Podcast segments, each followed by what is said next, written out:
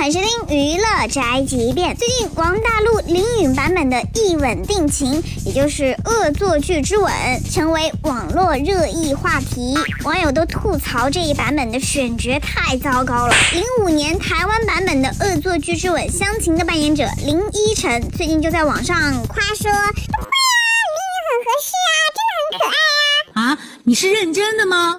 客套话谁不会说？林依晨还能说什么呀？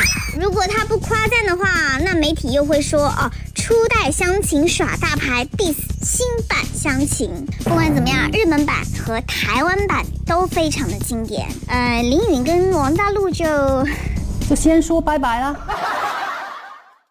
这就是本台记者范建发来报道，以上言论不代表本台立场。